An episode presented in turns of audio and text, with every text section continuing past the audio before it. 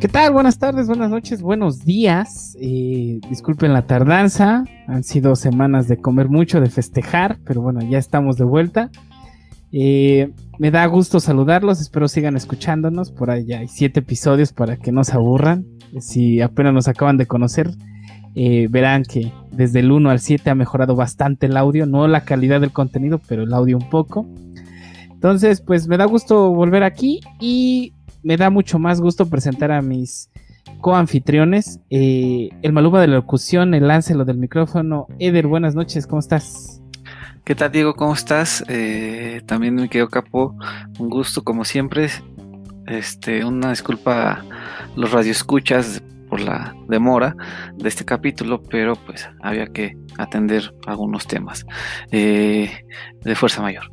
Entonces me siento muy eh, contento de estar con ustedes y eh, un saludo a mi querido Capo que anda por ahí. ¿Qué tal amigos? Buenas noches. un saludo a todos los escuchas y de igual manera a nuestra audiencia una disculpa por pues nuestra falta de compromiso y de seriedad con ustedes, pero pues relajados todos, ¿no? No quiero nada de exigencias, todos tranquilos. Y pues gracias nuevamente por estar con nosotros, eh, depositar su confianza y espero que se la pasen muy bien en este capítulo. Saludo de igual manera a mi querido Diego, a mi querido Maluma de la locución. ¿Qué tal amigos? ¿Cómo están? Pues muchas gracias, Capo, muchas gracias, Ceder. Bienvenidos a un episodio más de Ya lo viste. Este es el episodio número 8. Y como dijimos en el 7, vamos a hablar de Saint Seiya, un gran anime eh, que tal vez marcó a muchos este, física y emocionalmente, ¿no? Por si te agarrabas a putadas con tu hermano o solamente tu mamá te pegaba por no dejar de ver esa serie. Este. Vamos a hablar también de la, de la magnífica serie que tuve la oportunidad de ver en estos días. Por eso es que también retrasamos la, eh, grabación, ¿no? Porque me aventé las dos primeras temporadas de esta gran serie Skins. Me, gustó mucho, quedé enganchado, Capo. Muy buena recomendación. Y por último, vamos a acabar con la película de Whiplash. Una de mis favoritas que tuve la oportunidad de ir a ver al cine. Este, pues ya, prepandemia, ¿no? Que ahora vamos a hablar en esos términos, ¿no? Prepandemia, pandemia y pospandemia. Entonces, Vamos a empezar, vamos a ceder el micrófono a Maluma de la locución Senseiya. Eh, wow, no tengo, creo que no tengo ni palabras para describir tremendo anime. Y nunca me metí a ver quién lo hizo, quién lo escribió. Lo que sí puedo decir es que lo vi todo, todo a más no poder. Llegué hasta la era de Poseidón y espero pues Ceder nos, amplíe, nos amplíes más, los spin-offs, todo eso.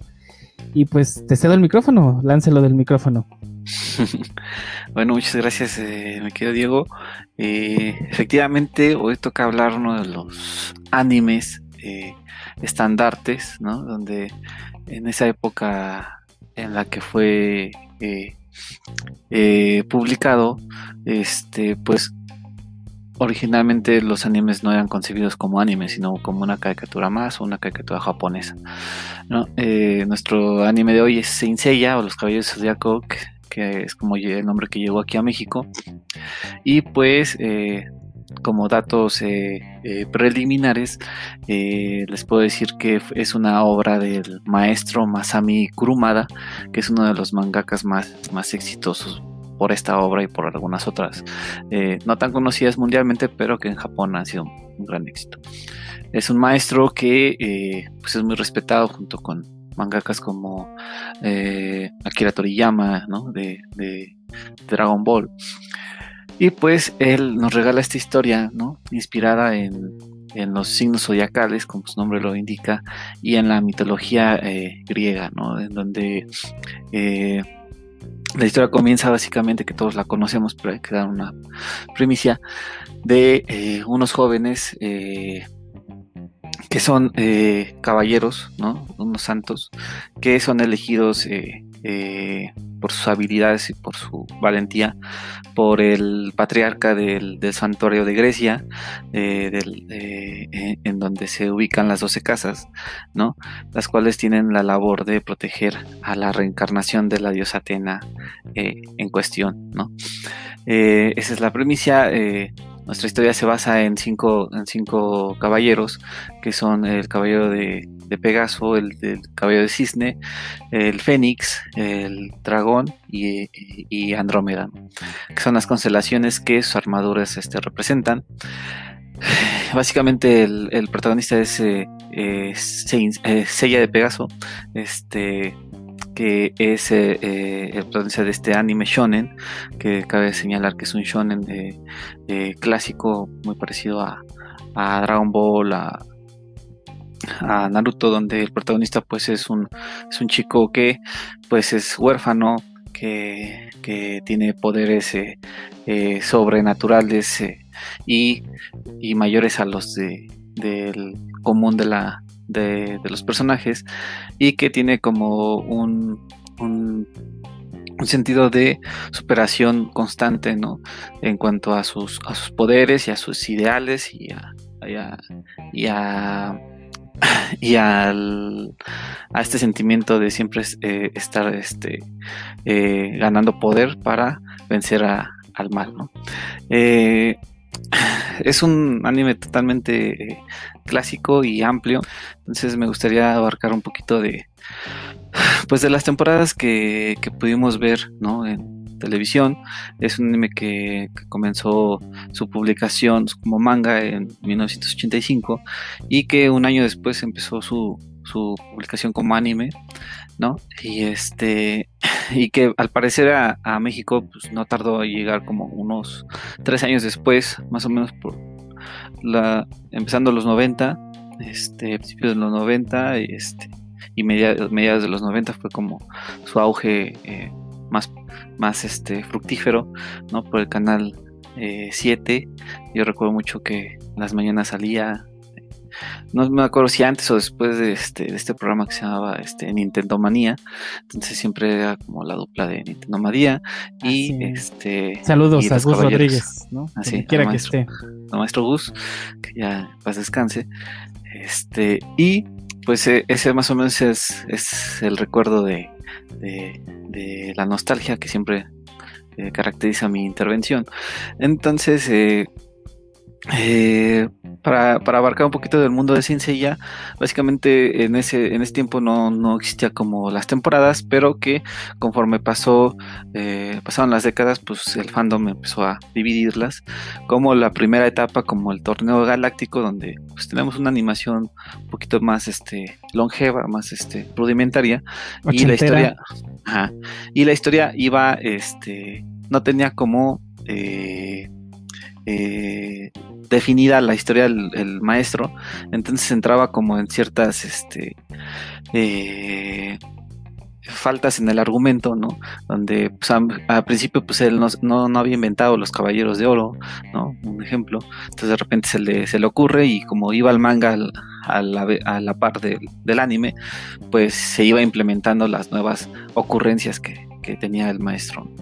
Entonces ya después va tomando forma y, después del torneo galáctico eh, comienza como la etapa cuando, cuando pelean con los caballeros de plata. ¿no? Ya después de que se chingan a todos los caballeros de plata, este, empieza la, la, saga de las 12 casas, que pues, es la más famosa y de que muchos este, recuerdan más porque a pesar de que los protagonistas pues son, eh, son muy este, eh, carismáticos, una de las particularidades de esta serie es de que muchos del fandom se identifica con algún caballero de, los caballos de oro, ya que cada caballero de oro representa una constelación del signo zodiacal y por ende son los más fuertes de, los caballeros de Atena. Entonces, eh, eh, pues, por ejemplo, está el caballero de Leo, está el caballero de Tauro, y pues cada uno de, los niños de esa época pues, se identificaba con su, con su constelación, ¿no? el mes que, le tocó eh, nacer, pues y de acuerdo a su signo. Entonces ya después de, esa etapa eh, comienza la, la eh, seguiría estrictamente por el manga la de Poseidón, pero antes de entre Poseidón y las 12 casas ahí está la saga de Asgard, que es totalmente, que no es canon, ¿no? Porque fue creada únicamente por, por la empresa animadora que es Toy Animation, entonces este o sea, la serie de, de Asgard, la saga de Asgard no pasó por el manga. Esa no fue creada por Masami Kurumada. Ah, ok. ¿No tuvo nada que ver ahí? No, este, me parece que tuvo algo que ver con, porque él hizo la película que, es de Asgard, que fue antes de, y entonces esos diseños se basaron para la saga de Asgard, pero, pero y como la, idea de, él, de, dios Odín y toda esta, cuestión, este, fue basada de su película, pero como tal, lo que hicieron fue extender el, arco para que se siguiera escribiendo el manga y ya llegar como más holgados a la saga de, Poseidón. Y ya después eh, sigue nuestra saga de Poseidón y después la, saga de Hades. Entonces, más, básicamente esa es la, cronología a muy grandes rasgos. Y pues este, mencionar que eh, un poquito más de la historia. Eh, es un mundo muy parecido al de nosotros, en donde cada cierto tiempo este, van apareciendo las reencarnaciones de los dioses del Olimpo, ¿no? Entonces, una de las reencarnaciones eh, que siempre, que cada 246 años me parece, que eh, eh, aparece la diosa Atena para, pues, para mantener la paz en, la tierra, ¿no? Que es la diosa de la tierra. También aparece el, dios Poseidón cada cierto tiempo y el, y el dios Hades, por tradición, ¿no? tiene que darse, darse unos madrazos con, con la diosa Atena por, para, pelear la tierra, ¿no? Entonces cada 246 años ocurre una guerra santa entre esos dos dioses. Entonces básicamente Atena tiene que llegar a, tiempo para reclutar a sus caballeros y pues empezar una guerra que cíclica, ¿no? Cada 246 años va, a ocurrir. Entonces nuestros protagonistas pues eh, hay, que, hay que mencionar que hay tres niveles de, de caballeros de Atena que son los que sirven a la diosa y, entonces empiezan como el nivel de bronce, eh, los nivel el nivel de plata y el más alto es el de oro, que solo son 12 caballeros. Entonces cada uno de los de las constelaciones representa un caballero y nuestro protagonista es la constelación del Pegaso que, y su armadura es la armadura del Pegaso. Entonces eh, eh, nuestros caballeros tienen la particularidad de que son jóvenes que que son, eh, aparte de poderosos, pueden incrementar lo que se le llama el cosmos, que es como el ki en Dragon Ball, o, la fuerza que, que, que, emanan ellos para, para vencer a sus rivales. El cosmos lo elevan este, pues, de manera exponencial y después se reduce en un lapso de tiempo corto, ¿no? Entonces esa es la particularidad de que ellos sean caballeros de bronce. Si ellos pudieran mantener su cosmo encendido hasta el séptimo sentido que le llaman, eh, podrían ser caballeros de, oro, pero eh, no lo son, entonces pues, son caballeros de bronce, pero que tienen un, un incremento abismal y que en algunos momentos de la historia pues llegan a ser tan poderosos como un caballero de oro o hasta más, ¿no? Como hasta llegar a un dios. Entonces pues la historia es de que ellos tienen que proteger a la diosa Atena. Este, eh, la primera saga eh, mantiene como un, eh, un, golpe de estado en el santuario, que es donde vive la diosa, y lo gobierna un ser, un ser maligno que es el, patriarca, ¿no? que después se, ve quién va a ser, el, eh, quién está detrás de esa máscara, y este y ese es el primer arco, el segundo eh, es el, la saga de Poseidón, ¿no? En donde el dios Poseidón despierta y empiezan a, a pelear contra, contra, contra el dios en, aguas profundas. Y ya la, última, que es la más actual, es la saga de Hades, donde el dios Hades despierta y este, empieza a atacar la tierra con sus espectros y nuestros protagonistas tienen que defender a la diosa Atena este, de este dios y pues elevan, elevan su cosmo ¿no? Este, hasta, hasta, el octavo sentido y se van al infierno y, empiezan a hacer su desmadre allá abajo y este básicamente es la, la historia en resumen y es, eh, es, es, importante destacar las, la, la, animación ¿no? que tienen este, este anime que para su tiempo pues era muy atractiva eh, creo para mí es de las más atractivas aunque a veces tiende a ser un poco afeminada la, el, estilo, ¿no? De, no de Masami eh, eh, Kurumada, porque Masami Kurumada es un gran, este, se puede decir que guionista, pero no un gran mangaka como en el dibujo. ¿no? Es muy burdo en sus dibujos. Y si ves un manga de, Masami, pues, pues eh, la verdad que es que tiene unos dibujos bastante feos. Entonces la, la recreación al anime o la adaptación fue, a cargo de un, de un dibujante que se llama este, Araki, Shingo Araki, que él es el que le da el estilo de Saint Seiya que todos conocemos, ¿no? Ya en la animación como más afeminado, ojos muy grandes y este y toda esta parte de los poderes de las armaduras y de cómo le da, les da el color, el brillo, ¿no? Que lo hace demasiado atractivo a la vista. Eh, ese es uno de sus, de sus, de sus grandes aciertos. Eh, la segunda es la banda sonora que tiene eh, eh, es de las mejores en el anime. Para mí hasta podría decir que la mejor, porque todas sus canciones son muy melódicas, muy este, eh, románticas. Eh, los, los openings y los endings son memorables. casi todos son, son muy conocidos. Eh, en especial el primero que es este Pegasus Fantasy, que es una canción que este, te estremece, ¿no? Cuando, cuando la escuchas. Y también, por ejemplo, en la saga de Hades y básicamente todas las sagas tienen muy buenos openings. Y la, y la banda sonora de, del anime en sí también es muy buena y, reconocible, ¿no? Hasta, hasta aplicable en memes. Y pues también este... El segundo punto es de que eh, en cuestión de mercadotecnia, pues es muy atractivo las figuras de los cabellos zodiaco, este, eh, que en su tiempo pues fueron un boom, ¿no? Ahí por los 90 que puedes tener a tu caballo zodiaco con armaduras eh, de metal, ¿no?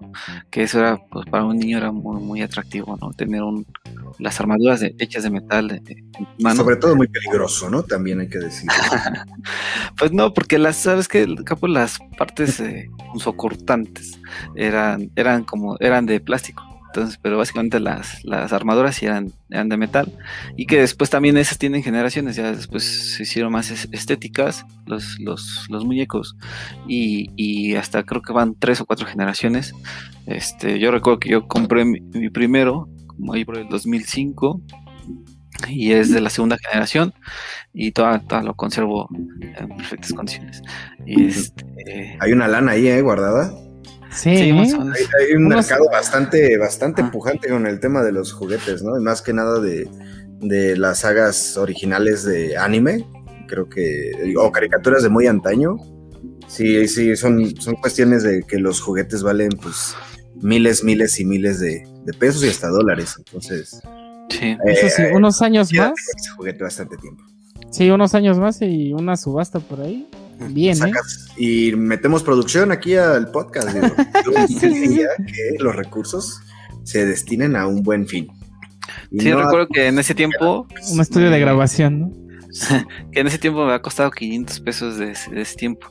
¿Y has checado este, los precios últimamente de esa misma figura? no, pero fue uno de, de, de, la serie actual, ¿no? Este vale más o menos como 3.500 pesos ahorita uno de la serie ya más actual. Este, y pues obviamente, o sea, creo que ese mundo del juguete no, me gusta y tengo bastantes este, donde se podrían explotar. ¿no? Eh, eh, aún tengo aquí una colección guardada de, cuando era niño. Ahí, está el patrimonio de este podcast. Está guardado por en tus Así es. Así es, y pues básicamente es la, la reseña de este anime. Eh, que pues, para mí es de los. Está en el top 3 de la historia. Eh, ah, caray, ¿cuáles son los, los tres? Eh, los tres, top 3. Ajá. Para, para, para tus jóvenes, este, casi 30 años.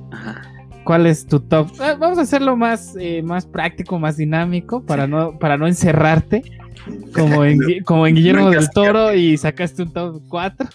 Te, vamos a dar, un top 5. A ver, danos tu top 5 de animes que tienes que ver antes de morirte. A, ese nivel. 5, tu top 5. Ok. Empezando por el quinto. el, que me das. A ver. Ya lo pusiste a sudar. Dijo, no puedo con esta decisión, es muy difícil. Ya le di mi quinto. A ver. A ver, ni, ni tan quinto del tuyo, ¿eh? este, está, está un poco complicado. Pero bueno, adelante. Este.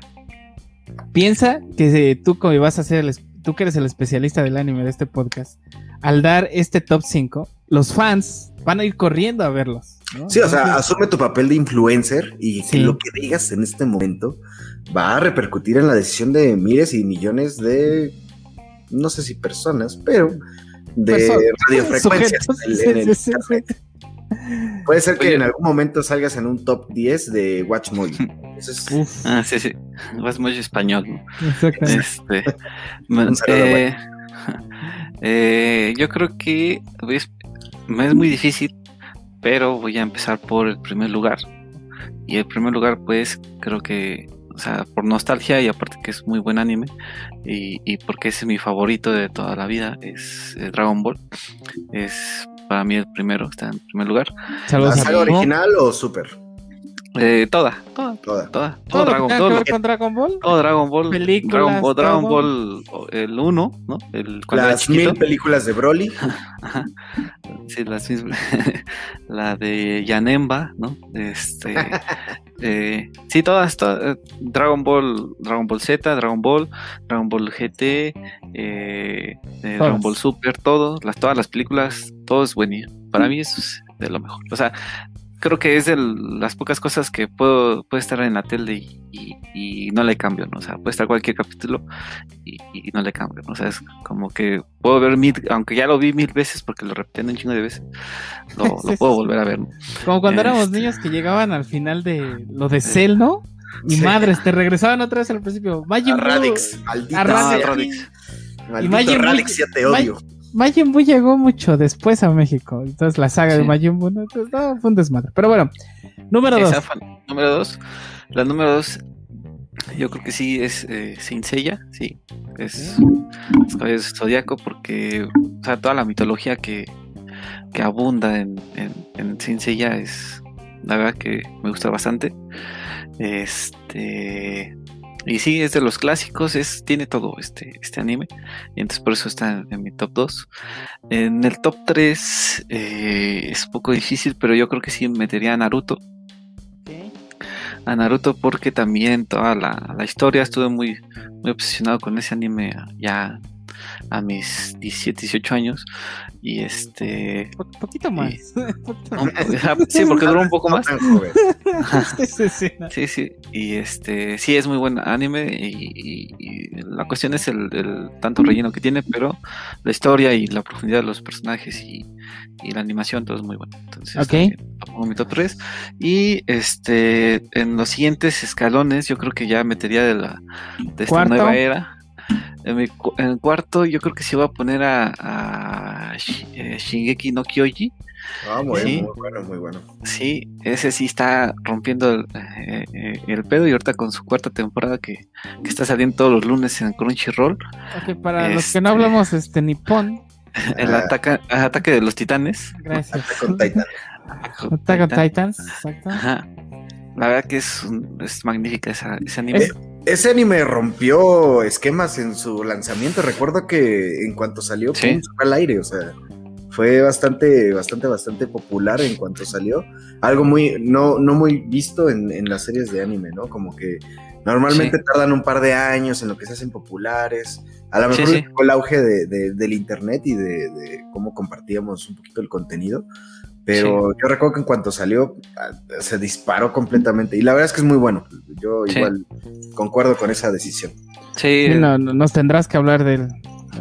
Sí, el, el, este, creo que tiene que ver mucho con que estas nuevas eh, generaciones es- ya son más ávidas del, del anime. O sea, en general, hombres y mujeres, yo creo que del que nacieron del 2000 para acá, son más ávidas del anime puro que nosotros. Nosotros nomás consumíamos lo que nos llegaba en el canal 5, canal 7, o Qué- los que tenían dinero en Cartoon Network.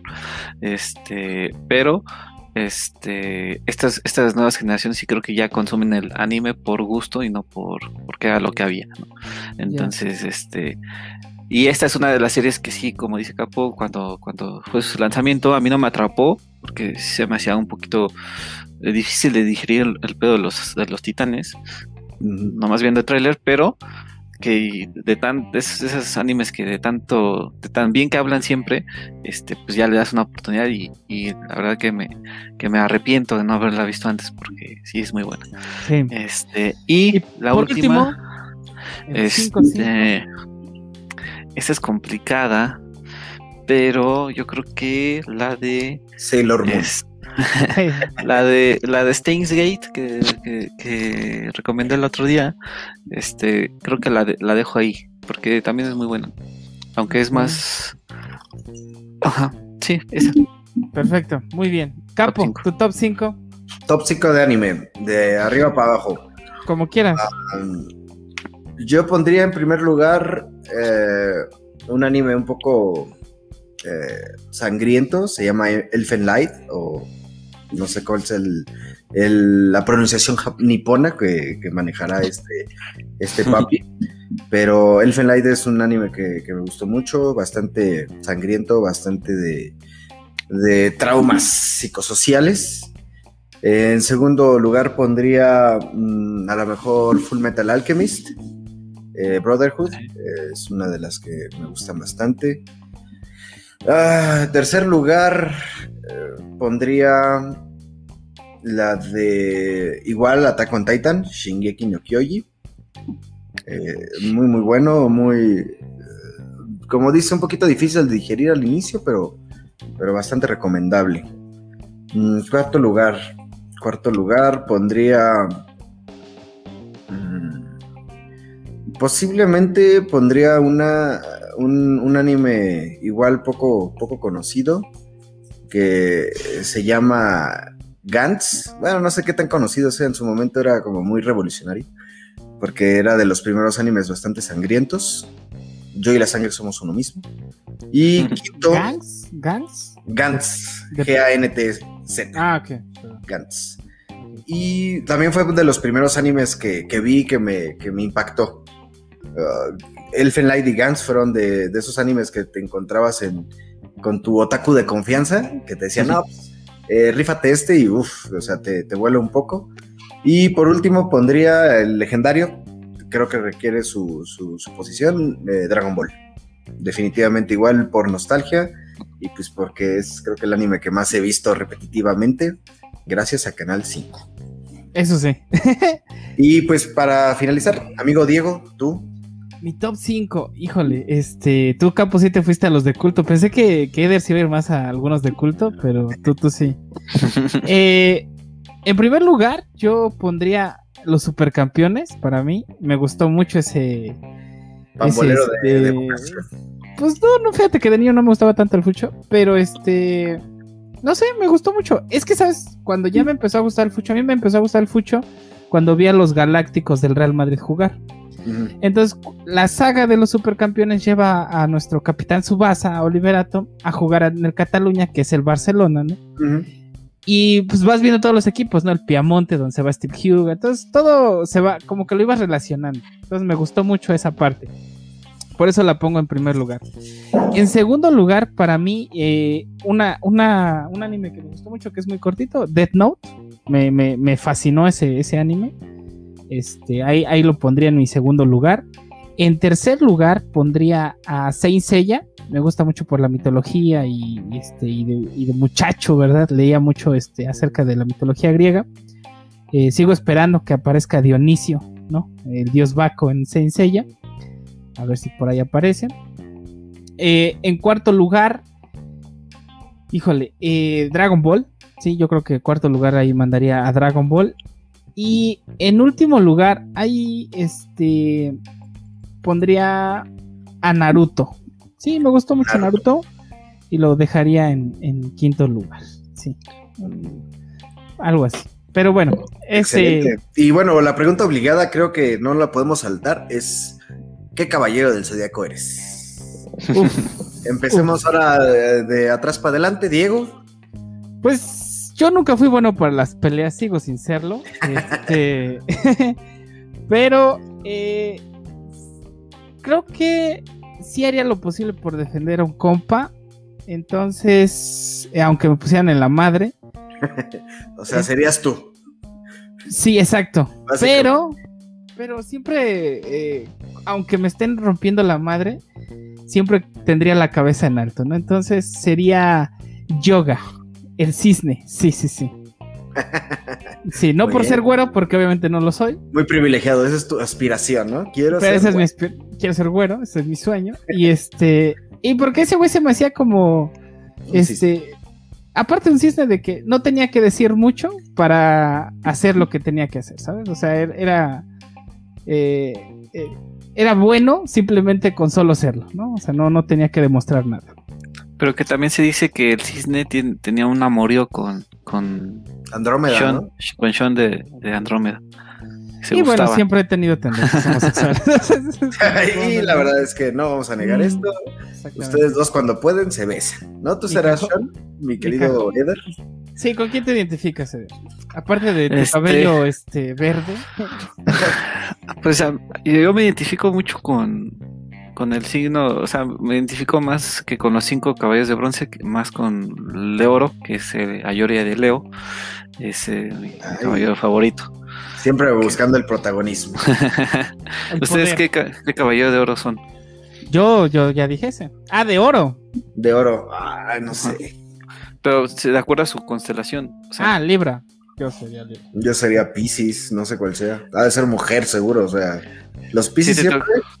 Sí, te tocó el peor que es eh, Afrodita. Afrodita de Pisces. Afrodita de Pisces, Afrodita de Pisces, que, sí, el que, el que usa rosas. mi, mi, mi, signo siempre me ha perseguido, pero no me dejó, no me dejó yo. Pero estuvo bueno, pero bueno, Capo, en los de, en los de bronce soy, soy, Shiru, el dragón ciego. Porque de por sí estoy ciego, entonces se me hace muy ad hoc. Y siempre he querido tener la espalda tatuada, entonces y siempre que ves a tu novia te, te, conviertes en piedra, ¿no? Duro, duro. Duro, duro, duro, duro. pues muy bien, este, nos alargamos un poco, pero espero les haya gustado la parte de anime, compañeros. Y bueno, vámonos de lleno a la serie Skins, una serie londinense que a mí me gustó mucho, no la había visto. Capo la recomendó la última vez y me, me di la tarea de verla, me gustó. Capo, cuéntanos de qué va Skins. Eh, pues bueno, eh, vamos a empezar con la, con la serie qué bueno que te haya gustado, me alegra porque es una serie que yo la vi por ahí de los que habrá sido 2015, 2018, un poquito entre lo que entraba a la universidad y, algunos eh, fragmentos de la universidad. Es una serie mm, de, bien dices, británica, desarrollada eh, principalmente básicamente la serie trata de un grupo de adolescentes ingleses viviendo sus locas y emocionantes aventuras. Eh, básicamente son eh, los protagonistas son Tony, Sid, Cassie, Michelle, Jal, Chris, Maxi, Anwar y Effie. Cada uno de ellos tiene como que ah, cierto background, cierta eh, pues historia previa que, los identifica mucho. Por ejemplo, Tony es el, chavo cool, el chavo popular, que todo le sale bien, pero que sí tiene como cierto, cierto grado de, narcisismo, tiende a, ser hasta cruel con sus amigos, a controlarlos y a siempre buscar su beneficio propio. Su mejor amigo es Sid, eh, un, un, vato medio pandroso, medio descuidado, desalineado, que pues básicamente eh, está pues buscando perder la virginidad, eso en el primer en el primer arco de la historia, pues es básicamente su, su, objetivo. De ahí saltamos a Michelle, que es la novia de Tony. Es la chica popular, la chica atractiva, la que pues, todos quieren salir con ella. E irónicamente, sí, del mejor amigo de Tony, eh, está enamorado de ella. Eh, de ahí, pues está Cassie, que es una, chica con algunos problemas mentales. Es la. es tu típica novia, exnovia loca, que, está siempre presente, pero pues la verdad es que es muy, muy, muy cool, muy buena onda esta, esta chica. Para mí es mi personaje favorito. No sé, tengo un, un cierto agrado por la. por las personas trastornadas, al parecer. ¿Por Cas? La Cas, la Cas me, me mama, la Cas es súper, súper, eh, eh, como muy, muy, muy real, vamos a llamarlo, muy, muy sincera en, su forma de, ser. Y la actriz la representa de manera magistral, por lo tanto es mi personaje favorito. De ahí, de, de ahí pues ya vienen eh, algunos personajes principales, pero que yo lo siento un poquito más eh, en, el ámbito secundario, que son Yal, es una, una chica afro-británica que toca el clarinete y pues básicamente esa es como que su, su onda, es como la mejor amiga de Michelle, es un poquito la, brújula moral del grupo. Eh, Chris, que es eh, un, un, vato medio loco, medio drogadicto, desmadroso. Y la parte interesante de este vato es de que está enamorado de, una de su profesora de psicología. Eh, Maxi es un chavo homosexual, que pues básicamente es como que su talento y que sabe bailar, baila muy bien, baila tap. Anuar es un es un islamista dentro del grupo, es bastante fanático religioso y aparte un poco pervertido, lo cual es un poco eh, se contrapone con el tema de, la religión que, que, él tiene, sí, que es el que es el Islam.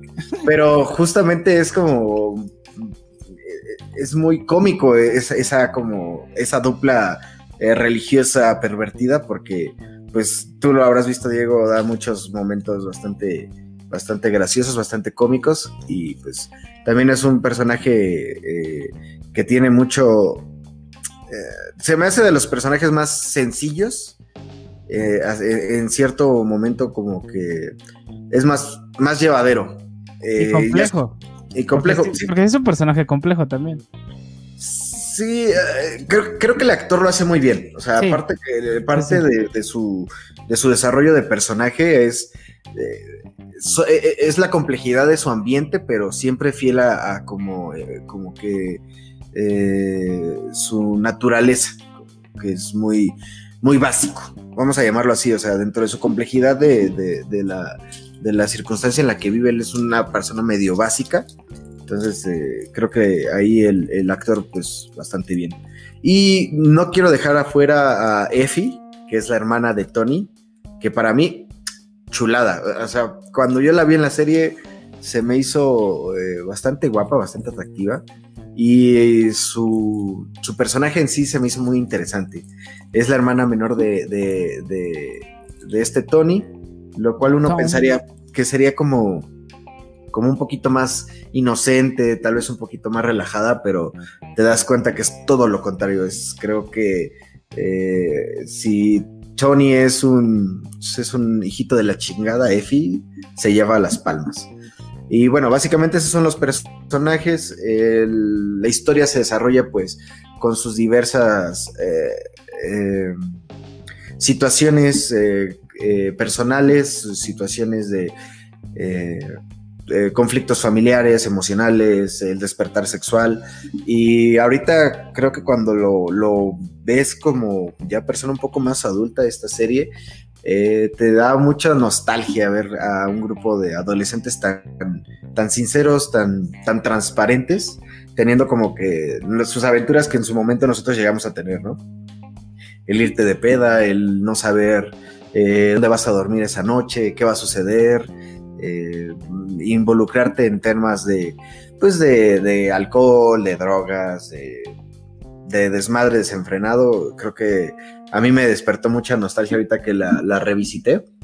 No sé si te pasó algo parecido, amigo Diego, que, bueno, pregunto también aprovechando, creo saber la respuesta, no sé si, si, si me vayas a decepcionar nuevamente, querido Eder, ¿tú pudiste ver la serie?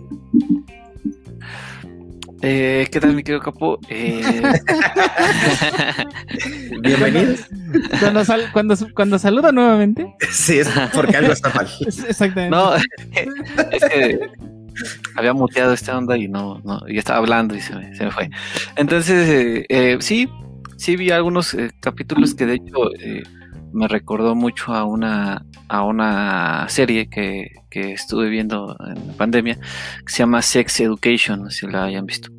Es muy, muy, es ah. muy, un poco parecida, pero un poquito más relajada en cuestión de los, de los temas este, de drogas y esto es un poquito más este, light, ¿no? Pero es igual como grabada ya en Europa, es, me parece que es Irlanda, y, es muy parecida porque abordan temas un poquito más en la cuestión sexual eh, y, del, y, del acoso y de estas cuestiones, eh, con un protagonista como muy, muy parecido a, a Malcolm, el del medio, pero con sus diferencias. Y, pero como una serie muy adolescente, pero light. Al lado de esta que es un poquito más gore, ¿no? Más este. Eh, un pues poquito más. más real, podrías decir. sí, yo, la siento más auténtica, o sea, como muy. Ah, bueno, ahí tengo un poquito de contraste, como siempre, ya saben que tengo los, Bueno, exageran algunas cosas, ¿no? Porque exactamente. O bueno, no sabemos. en, en, México vivimos una adolescencia diferente a la londinesa, obviamente, pero... Pero sí se tocan o sea, lo que voy es que sí es muy real, porque tú de adolescente realmente sí viviste eso. O sea, no te metías drogas en cada fiesta que ibas y tampoco podías chupar frente a tus padres, porque México. Pero, pues, sí lo hacías. A, lo mejor tal vez no tan de adolescentes, pero yo creo que un poquito más avanzaditos. Sí, más 20 años, tal vez 19. Tenías como... personalmente te digo, me dio mucha nostalgia porque te identificas, digo, no tanto como tú dices de lleno con el tema pesado de, drogas o temas un poquito de problemas eh, psicosociales, pero sí con algunas problemáticas y sobre todo con esa, esa confusión que tienes en esa etapa, ¿no? De no saber qué quieres, quién eres, qué, qué vas a hacer de tu vida, para dónde vas.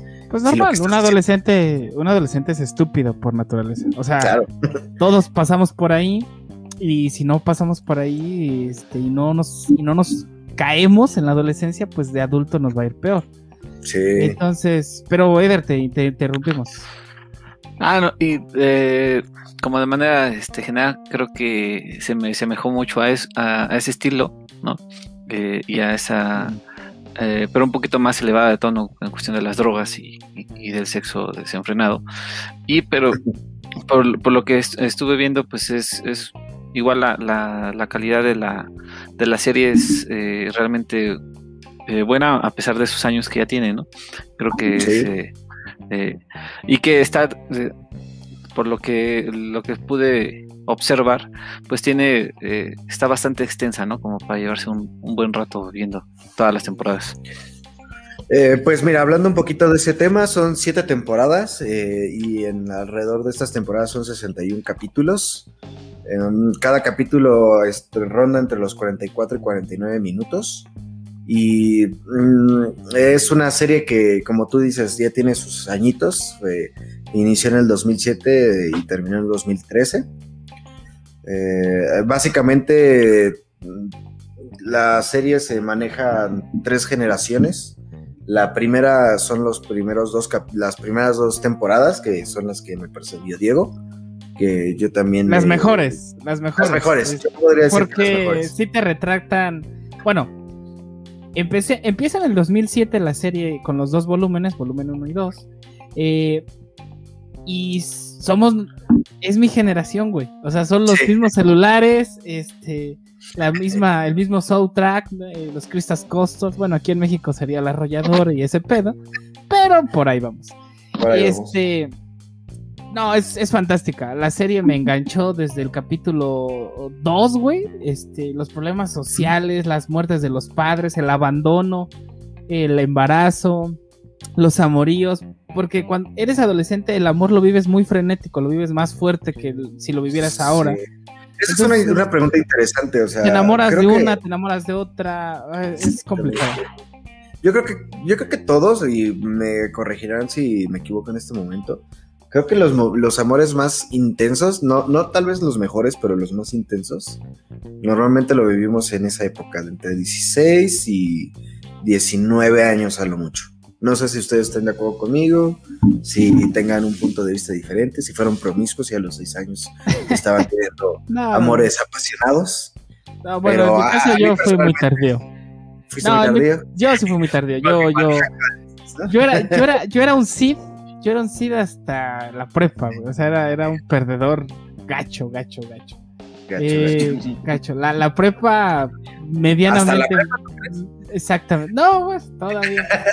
Pero por ejemplo, la prepa medianamente lo arreglé, ¿no? Yo te veo medio despeinado, no sé. Eh. a, la fecha. Eh, es lo mismo. Pero.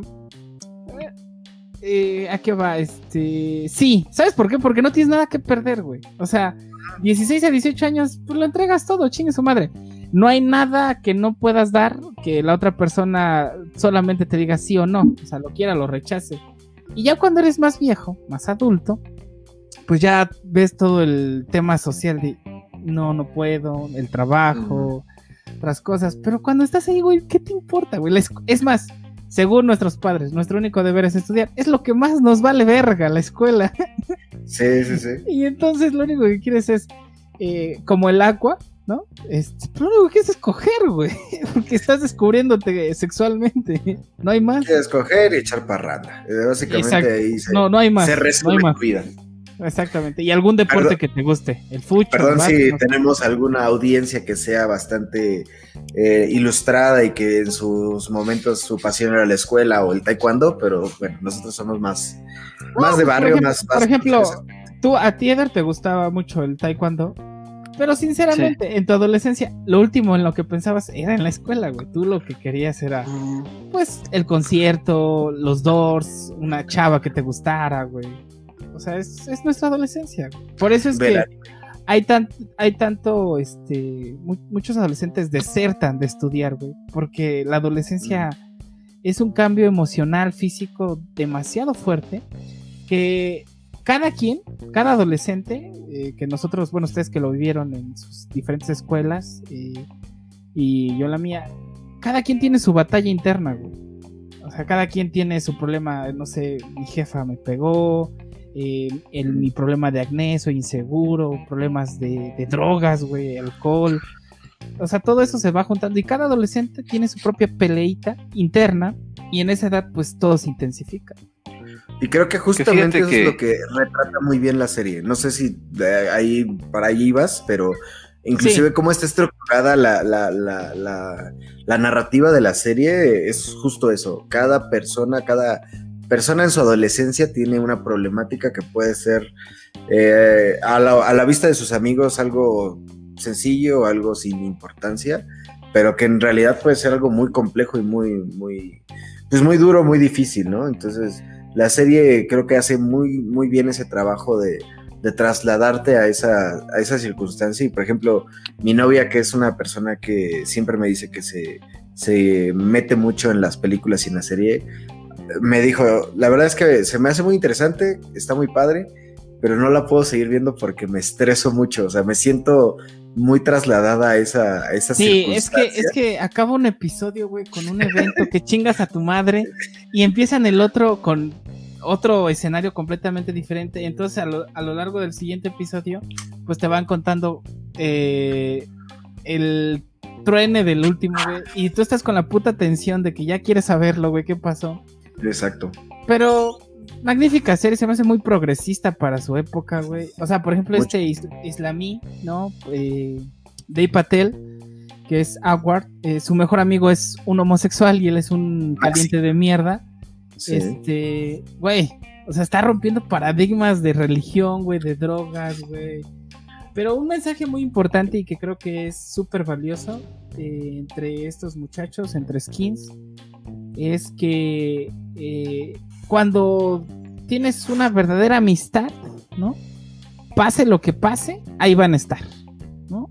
Ahí van a estar en un podcast tal vez, en, en, lo que sea. Comiendo pizza en el departamento de alguien, pero ahí vamos a estar. Ahí vamos a estar. Y, y el otro mensaje que me gustó mucho, que bueno, no sé si tú lo notaste, Capo, es que ponen por encima la amistad que, que el amor, o sea, que el amor eh, romántico. Que el romance, es lo que te iba a decir. Yo creo que básicamente el romance y eh, es muy cierto, ¿no? En esa época y en esa en ese momento de tu vida creo que eh, lo, lo, importante es tener buenas, buenos amigos que te ayuden a, a sobrellevar esa maremoto de, emociones que es la adolescencia, ¿no? Y eso es creo, que parte del mensaje que bien, bien identificaste es la amistad te, va a ir llevando sobre las situaciones más complejas, ¿no? Aun cuando el romance falle, aun cuando el desmadre falle, eh, la, familia falle, tu, tus, hermanos eh, eh, no, no, no, son lo que te queda al final del día, ¿no? Pues sí. ¿Tú, Eder, qué mensajes te deja esta serie? Pues yo, yo les quería comentar que, eh, que así como ustedes dicen que se están proyectando ¿no? en esas épocas, creo que también hay un sesgo de la, de la población en que me incluyo que eh, esa época como que fue la más, este, eh, no fue tan desmadrosa como hubiese querido que fueran. Entonces, o sea, para mí, creo que mi épocas desmadrosas han sido como la etapa de la secundaria y la etapa de la universidad, pero la etapa de esa en donde está basando la, serie, que es este, la, preparatoria, la, preparatoria, pues fue mi época como más tranquila, más teta y donde pues, era básicamente un perdedor, ¿no? que lo sigo siendo, pero en ese tiempo más. Pero mira, ahí, este, está, están los temas, ahí está, ahí está el trasfondo, está el, la adolescencia literal. No, es, es que es justamente eso. Cada quien tenía su pelea interna en esa, en esa etapa, güey. O sea, no porque tú fueras teto quiere decir que estabas bien o estabas mal. Tú tenías tus propios pedos, güey. Tu cambio de humor, tu cambio de voz, tu cambio de acné, güey. O sea, todo se juntaba, güey. Es que es de la verga la adolescencia, güey. Neta, güey. O sea, ahí, ahí es cuando te enamoras, güey, y este, y está de la verga, güey, porque más guapo te quieres ver para la morra, güey, y más de la verga te ves, güey. O sea, neta, está de la verga ser adolescente, güey. Pero pues hay que pasar por ahí.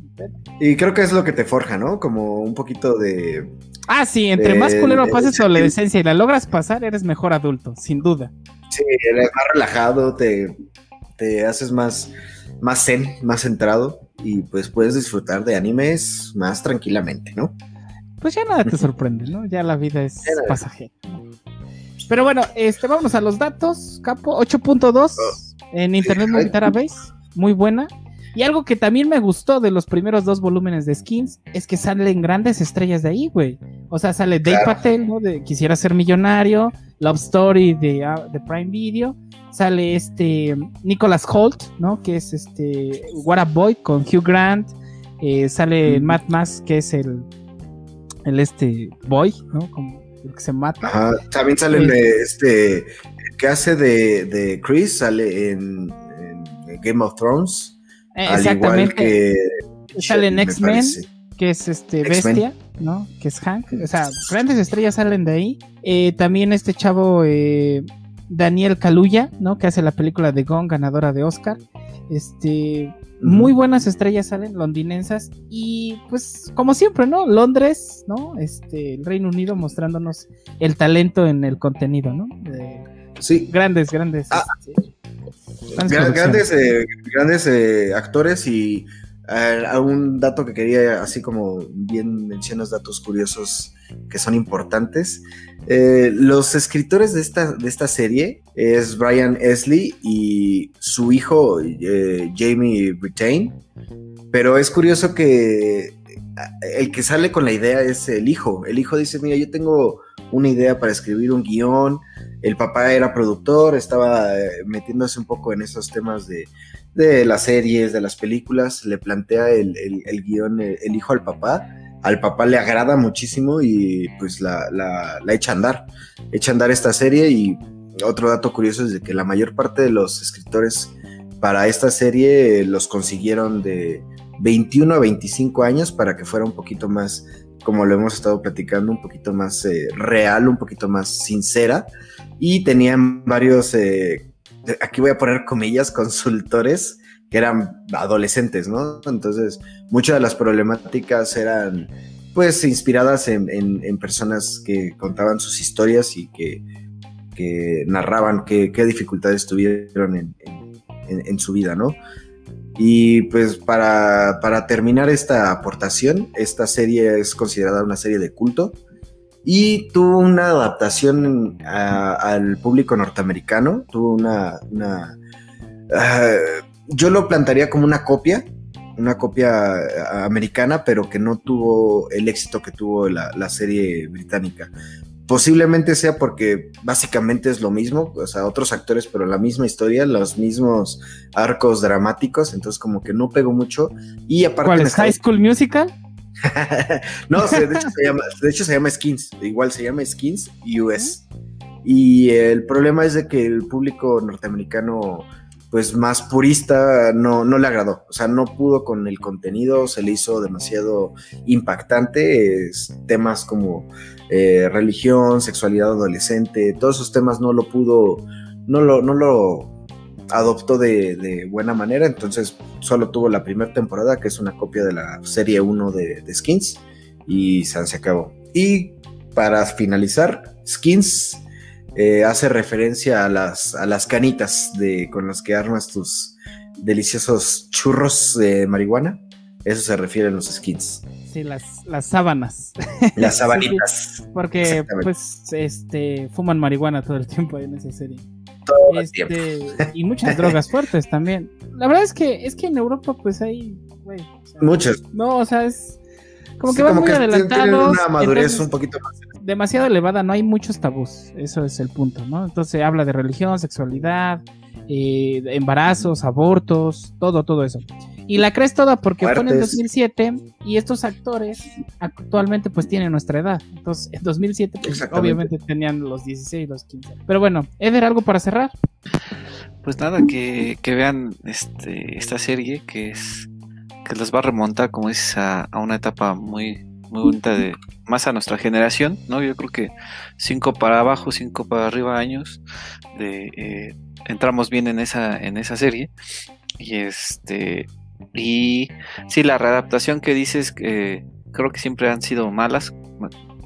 Un ejemplo es la de Gossip Girl, que es eh, que hicieron una adaptación mexicana, ¿no? Este, nos compran los Eh, derechos y Hasta sí. sus cochinas. Bueno, es que tú ya te fuiste este fuerte, ¿no? Pasaste de lo gringo a lo latino.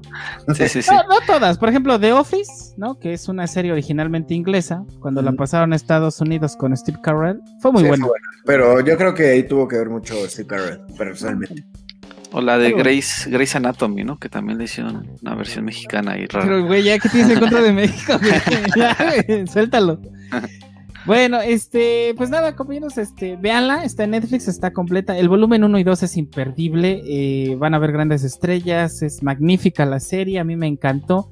Desde el momento en que ves el primer smart, eh, bueno, ni es smartphone, el primer celular que tienen, que es un Nokia, dices, güey, ese era mi Nokia, güey. Entonces, desde ahí, güey, te vas, a- te, te proyectas, güey. O sea, es, es todo, güey. De cómo te escapabas de tus padres, güey, cómo llegaste pedo la primera vez, el putazo que te acomoda tu papá. Y dices, no mames, ¿por qué me empedé? La cruda, güey. O sea, tu, tu beso, güey, tu primera vez, güey. Todos, todo, todo lo que tú viviste de estúpido adolescente se retracta en esta serie. Correcto. Pero bueno, pues muchas gracias, Capo. Excelente, una de las mejores series que he visto hasta ahora. Este, ay, al igual que los animes que me ha recomendado el Maluma de la locución, este, muy buenos, muy buenos. Este, Excelente, Ha, bajado un poco con Steins Gate, este, me perdí un poco. Espero que traiga un material mejor. No, Steins Gate fue bueno. El que no te gustó fue el de Ah, este, Sao. Sao. Sao, exactamente. Pero bueno, vámonos con la película Whiplash, ¿no? Del 2014. Peliculón.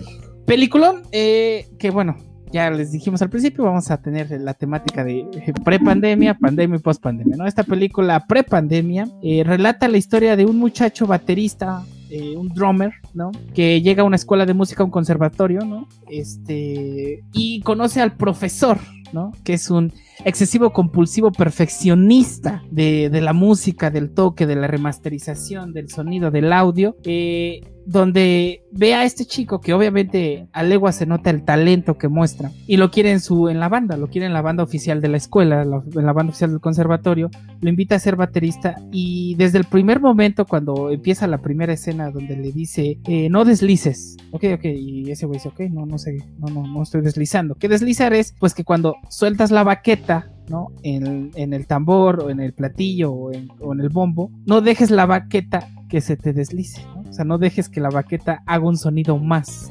Das el golpe y quítala. Pero este güey, por su mismo movimiento y el talento que llevaba, pues deslizaba ligeramente, o sea, imperceptible, güey. Y entonces el profesor de, de, de- de la banda observa ese, ese imperceptible movimiento y le avienta un, este, una baqueta en sujeta. Bueno, la, Un la disco. batut, Eh, un disco, un disco de, de percusión hacia la jeta.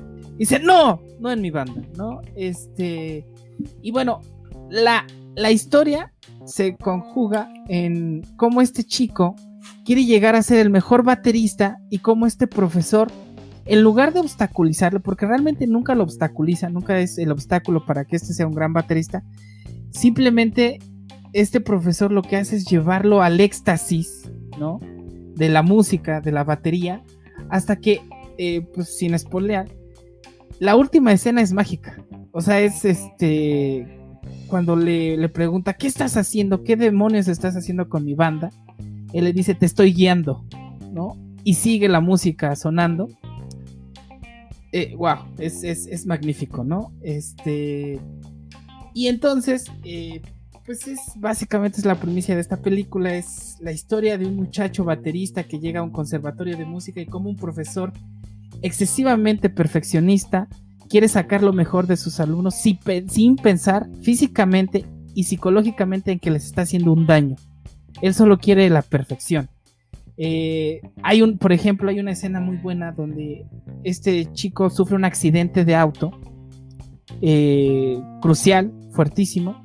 Se levanta con sangre en los bolsillos, sangre en la cara y llega al conservatorio y lo único que quiere es tocar para el profesor. Lo único que quiere hacer es lo único que no tiene otra cosa en la mente que tocar. Lo único que está en su mente son los acordes, son el seguir la línea de música. Y aparte, el profesor es tan, tan, tan cabrón que genera una competencia interna demasiado, demasiado fuerte. Entonces, entre la misma banda hay enemigos, ¿no? Los que deberían ser tus compañeros son tus enemigos porque quieren un puesto en la mejor banda o en la banda oficial del mejor conservatorio de música, ¿no? Entonces, gran película, eh, la recomiendo totalmente. Tiene 8.5 de calificación en Internet Movie Database y con las actuaciones especiales por decirlo demás, con Miles Tyler, que es uno de los mejores actores actualmente, este, y J.K. Simmons, ¿no? que si no conocen a J.K. Simmons, pues la hizo de el detective Gordon en la última película de Batman, pero ha tenido eh, un sinfín de películas. Era este JJ, eh, ay, ¿cuál es el director del periódico de Peter Parker? JJ Adams, ¿no? JJ Jason. JJ Jason, él era, él es J.K. Simmons, ¿no? Es, es un actorazo, es muy completo y bueno, viene este acompañado de muy buenos actores. Este, no, no me queda mucho que decir, pero lo que sí es que cómo puede llegar la, el, abuso por buscar tu sueño, no sé si llamarlo sueño, por buscar la perfección, a llevarte a esos extremos, llevarte al límite y poder de, destruirte en el camino, ¿no? Entonces, eh, Capo, tú me imagino que sí viste esta película, porque el otro día la, comentamos. ¿Qué, te pareció? Pues yo, gran fanático de la película. De hecho, si, si pudieran observar mi mis playlists de Spotify, la, una de las más recurrentes es el soundtrack de, la película. Eh, siempre lo he dicho, soy muy musical en, en muchos aspectos y pues esta película pues eh, alimenta mucho ese aspecto y justamente lo que mencionas, ¿no? Creo que hasta la película hace referencia a, ese, a ese tema tan complejo que es eh, Whiplash, música y obsesión. Es lo que tú dices, ¿no? ¿Qué, qué, tan, ¿Qué tan fuerte es la obsesión que puedes, puedes tener por una pasión tuya que te pueda, llegar, te pueda llevar a la gloria o a la destrucción total, ¿no? Eh, a mí me impacta mucho cómo, cómo el, el, personaje pues, plantea una circunstancia donde nada más importa que, que, su desarrollo como artista, su desarrollo como músico, donde hace un, con una conexión completamente eh, profunda con, con, su arte y pues justamente la, la figura del mentor que pues te puede, te puede guiar hacia, hacia, lo, hacia lo más virtuoso o puede inclusive destruirte como, como persona, ¿no? Es parte de la, de la polaridad que yo puedo observar en, ese, en esa película y la verdad es que los actores lo hacen de manera magnífica. J.K. Simmons eh, eh, siempre tiene ese, ese personaje ácido, ese personaje pues eh, bastante pujante, vamos a llamarlo así. Y, de verdad como, como el mentor de, este, de este baterista y como, como tú lo dices, ¿no? Una persona obsesiva que, que lo único que le interesa es la perfección y como tú dices, ¿no? También él en realidad no se inmiscuye tanto como con la persona, la persona que es este, este baterista, sino en, su dote de artista, lo explota de manera impresionante, ¿no? Ah, para mí es un, peliculón recomendable, a mí me encanta, la puedo ver las veces que sean necesarias y nunca me voy a hartar de esa película. Y pues me, pone a, pensar, ¿no? ¿Qué, tan, como que son esas películas que te ponen en, el entredicho de, bueno, ¿qué es, ¿qué es, lo que yo estoy haciendo? Y no sé si, si la pasión que tengo por lo que hago llegue a esos niveles, ¿no? Obviamente esta, esta, esta película pues lo, lo magnifica demasiado. Yo creo que llega a un punto donde pues se vuelve más allá, se va más allá de lo, de lo bueno y lo malo, sino es nada más eh, pues una, una fuerza del espíritu humano y pues para mí es, genial. No sé, no sé si Eder tenga ahí un, algún comentario adicional, pero para mí de las mejores películas que hay. Hay, otra adaptación aquí en México de esa película. sí, me parece que es la de la de RBD. igualita, güey. Igualita. el profesor Gastón, ¿no? Que era Tony Dalton. sí, ahí este, creo que Cristian Chávez es el baterista. sí, ¿no? no, este, no, en el video de Sálvame. Ah, es, el baterista Christopher Ockerman. Ah, sí. sí. Saludos. Sí, es cierto. Sí, cierto. ¿Te acuerdas cuando eh, trabajábamos en, eh, ahí en el SAT y que íbamos a comer ahí a una cantina y que dando la vuelta ah, y que dando la vuelta eh, encontramos a un güey llorando en una cantina con, con la canción de Sálvame? wow. sí, había, había un güey ahí llorando, ¿no? Un güey muy varonil este, llorando, con, la canción de Salvador. Es del olvido. Wow, lo bizarro que nos regala nuestra ciudad. pero bueno. Este, bueno, pero regresando al tema, igual me parece que recuerdo algo, no sé, no, me, no, recuerdo en qué año fue, cuando salió esta película, pero sí era como muy sonada para los Oscars, ¿no? 2014. Exactamente, sí, fue de esas, eh, esas películas que son como muy sonadas para ganar Oscars. Y este y que por ende pues creo que es en lo que me baso mucho para unas películas cuando fueron nominadas al Oscar. Y, eh, y sí, no hay que explorar mucho de la película, hay que, hay que verla, hay que disfrutarla eh, si te gusta la música, la puedes ver. si te gusta, porque también tiene un tono ahí como medio Doctor Housesco, ¿no? Del güey este así medio excéntrico, medio locochón. ¿no? Este, y, creo que creo que análisis eh, profundo lo bajó a excéntrico locochón. excéntrico locochón y, y RBD es el mejor grupo de pop que ha dado México. Exactamente. Eh, hablando de esas épocas, ¿no? También RBD, esas épocas que hablábamos de, con skins, ¿no? Sí, este, sí, sí, Yo, yo estaba enamorado de este. De, Mia Colucci. No, no, de personaje que hacía este Maite Perroni. Ah, ya, no me acuerdo de esa. Pero sí. Este, y sí, altamente recomendable, no hay que expoliarlo. El final es muy bueno, creo que es muy alabado el final. Y este, y sí, es de esas eh, películas que te ponen como un poquito tenso, ¿no? Por la agresividad, pero que eh, va mejorando, ¿no? Eh, vas entendiendo y vas proyectándote un poquito, como decía Capo, en, tu cuestión personal hasta laboral, ¿no? Eh, exactamente como lo dijiste, de, de, si tú también amas, ¿no? Una profesión como, como está viendo en la película. Entonces, este... Sí, hasta, hasta dónde puede llegar tu pasión por lo que haces para convertirte en el mejor, ¿no? Es una pregunta que probablemente esos muchachos que nos escuchan, que están estudiando, es realmente si no eres tan bueno en lo que estás haciendo, pues probablemente lo tengas que abandonar. Nah, no es cierto. Este.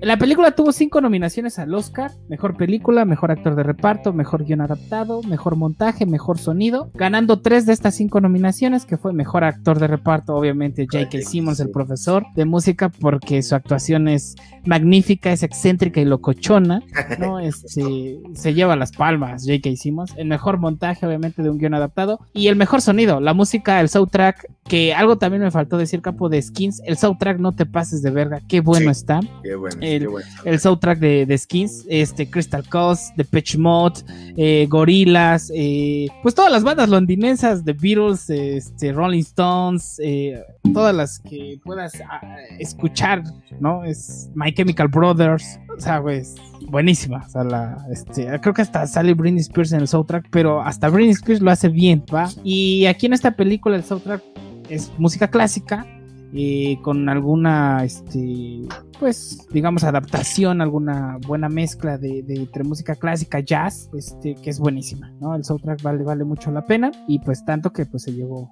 eh, el Oscar a Mejor Sonido, ¿no? Eh, y pues ya que hicimos con esta película, pues al aire, ¿no? Aparte de ganar el Oscar como Mejor Actor de Reparto, ganó el Globo de Oro, ganó en el festival, este de cine de Valladolid, cine de Sundance, ganó un montón de festivales y J.K. Simmons, pues para mí uno de los mejores actores, ¿no? Que, mm, completamente de acuerdo que todavía nos regala, ¿no? Una que otra película buena eh, y ojalá así siga. Este, Miles Tyler, también un muy buen actor, que a mí me gustó mucho una película que él hizo que tal vez no se conozca tanto, que se llama eh, The Spectacular Now, ¿no? Aquí y ahora, que la hace este güey y, el, y la chavita que sale en la película de Divergente. Este, es muy buena película, se las recomiendo bastante, pero también, por ejemplo, hace la de War Dogs, ¿no? Amigos de Armas con el Donna Hill, que son este, contratistas de armas para el gobierno de Estados Unidos, también es una muy, muy, muy y buena. los cuatro fantásticos.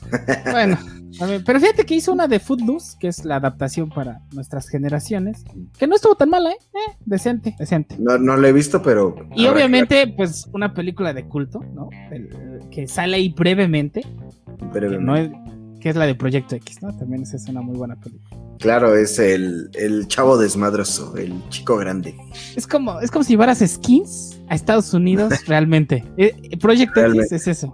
Sí, sí. Sí. Pero bueno, este, pues muchas gracias, este, por compartir sus gustos. No, gracias a ti por la recomendación, buenísima, eh skins, véanla, está en Prime Video, pero hay que pagar 50 pesitos, ¿no? Entonces, eso que se van a echar en una sabanita, pues una peliculita, ¿no? Exactamente. O pues ya saben por dónde hay, pueden buscarla y encontrarla. Eh, ¿Algo que agregar de esta película, muchachos? Eh, pues mm, Las Palmas, excelente película, excelente anime, la serie también bastante buena, yo creo que uno de los mejores capítulos que podemos ofrecer. La, la serie sí, creo que se llevó en la noche. Este, muy buena, muy buena. este, pues vámonos, vámonos, vámonos yendo. Eh, ¿Con qué anime nos vas a dejar este el siguiente episodio, Eder? Este, el siguiente episodio voy a recomendar un, anime que también fue pandémico, que, lo consumí en la pandemia y que es muy cortito y que vale mucho la pena. Está en Netflix, eh, lo pueden encontrar como eh, desaparecido. Eh, permítanme, desaparecido, ¿sí?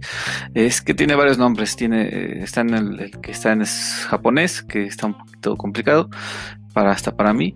en, en, Netflix está como desaparecido y también se puede encontrar como Erased entonces, este, borrado. Borrado. Eh, borrado. Eh, ahora está checando en, tu, página estrella, tiene una calificación de, me parece, de 8.1. Son 12 capítulos nada más, eh, donde concluye, empieza, comienza la historia y, se termina, se culmina, no hay segundas partes. Es una, es una, este, un anime de, de viajes en el tiempo, este, un poco de misterio y eh, básicamente eh, el viaje en el tiempo es, es, la razón de este anime. Está muy bueno y cortito. Este, como tú, ¿no? Entonces, pues, pues, vamos a verlo. Bueno y cortito. Bueno y cortito, vamos a verlo. Eh, amigo, bueno, yo porque Capo se va a hacer el último este despedir porque nos va a dejar con una rola. Este, la película, ¿no? Que vamos a que vamos a ver para, el siguiente episodio es una de mis favoritas. Eh, bueno, creo que todas las que he recomendado son las de, mis favoritas. Y esta este, no va a ser la excepción. Tiene muy poco que, la volví a ver porque me la encontré en Netflix, me ganó la nostalgia y, la volví a ver. Este es con Clive Owen y Denzel Washington, eh, Inside Men o El robo del siglo, ¿no? Está muy buena que tiene algo que ver, por ejemplo, con La Casa de Papel, algo así por el estilo. Está ahí en Netflix, valdría la pena que le echaran un vistazo. Muy, muy buena película. Acción, algo para relajarse, la verdad, palomera, ¿eh? No, no, no tiene nada, nada diferente. Este, y Capo, eh, ¿cómo te despides? ¿Qué serie nos dejas y con qué canción vas a cerrar este capítulo? Pues para nuestra próxima emisión voy a recomendar la serie de La teoría del Big Bang, eh, The Big Bang Theory. Eh, excelente serie cómica creo que de mis favoritas personalmente. Y los dejo con una rolazaza, así para, para apelar a nuestro público más antaño. Eh, Feel Good Inc. de Gorillaz. Eh, se las dejo como parte de muchos soundtracks de varias series. Y pues ojalá la disfruten. Pues muchas gracias. Eh, nos despedimos. Los dejamos con Gorillas, Feel Good Inc. Muchas gracias. Hasta, la próxima. Hasta luego, hasta luego. Cuídense. Bye. El COVID. Bye. Bye.